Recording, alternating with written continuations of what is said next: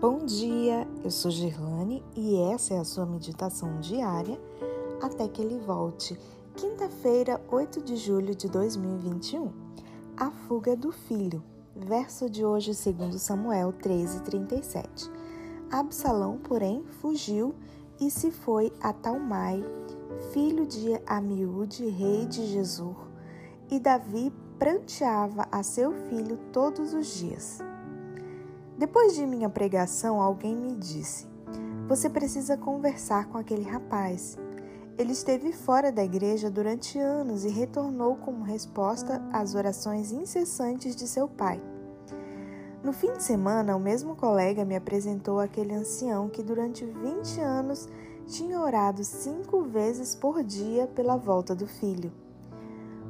Quanto significa um filho na vida dos pais? Davi pranteava a seu filho todos os dias, diz o verso de hoje. Conheço pais que um dia trouxeram seu pequeno filho para apresentá-lo a Deus no altar. Porém, depois de crescido, o filho não quer saber mais nada de Jesus e anda por caminhos escabrosos, arruinando a saúde e o futuro. Constantemente recebo bilhetes de mães angustiadas pedindo oração em favor do retorno de seus filhos. Queridos pais, continuem clamando por seu filho todos os dias.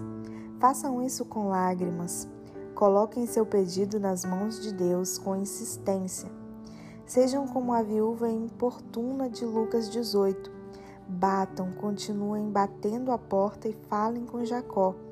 Não te deixarei se não me abençoares o Senhor com certeza terá compaixão de seu filho e o trará de volta.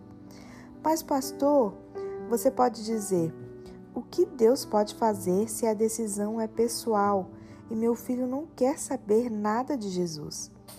É verdade que a decisão é pessoal, mas a oração de um pai por seu filho é poderosa e move o braço de Deus. Talvez você seja um filho daqueles que há muito tempo está afastado de Deus. É possível que nunca chegue a compreender o sofrimento de seus pais e muito menos o de Deus por causa por sua causa, mas saiba que você é amado pelo céu. O Senhor sempre o esperou.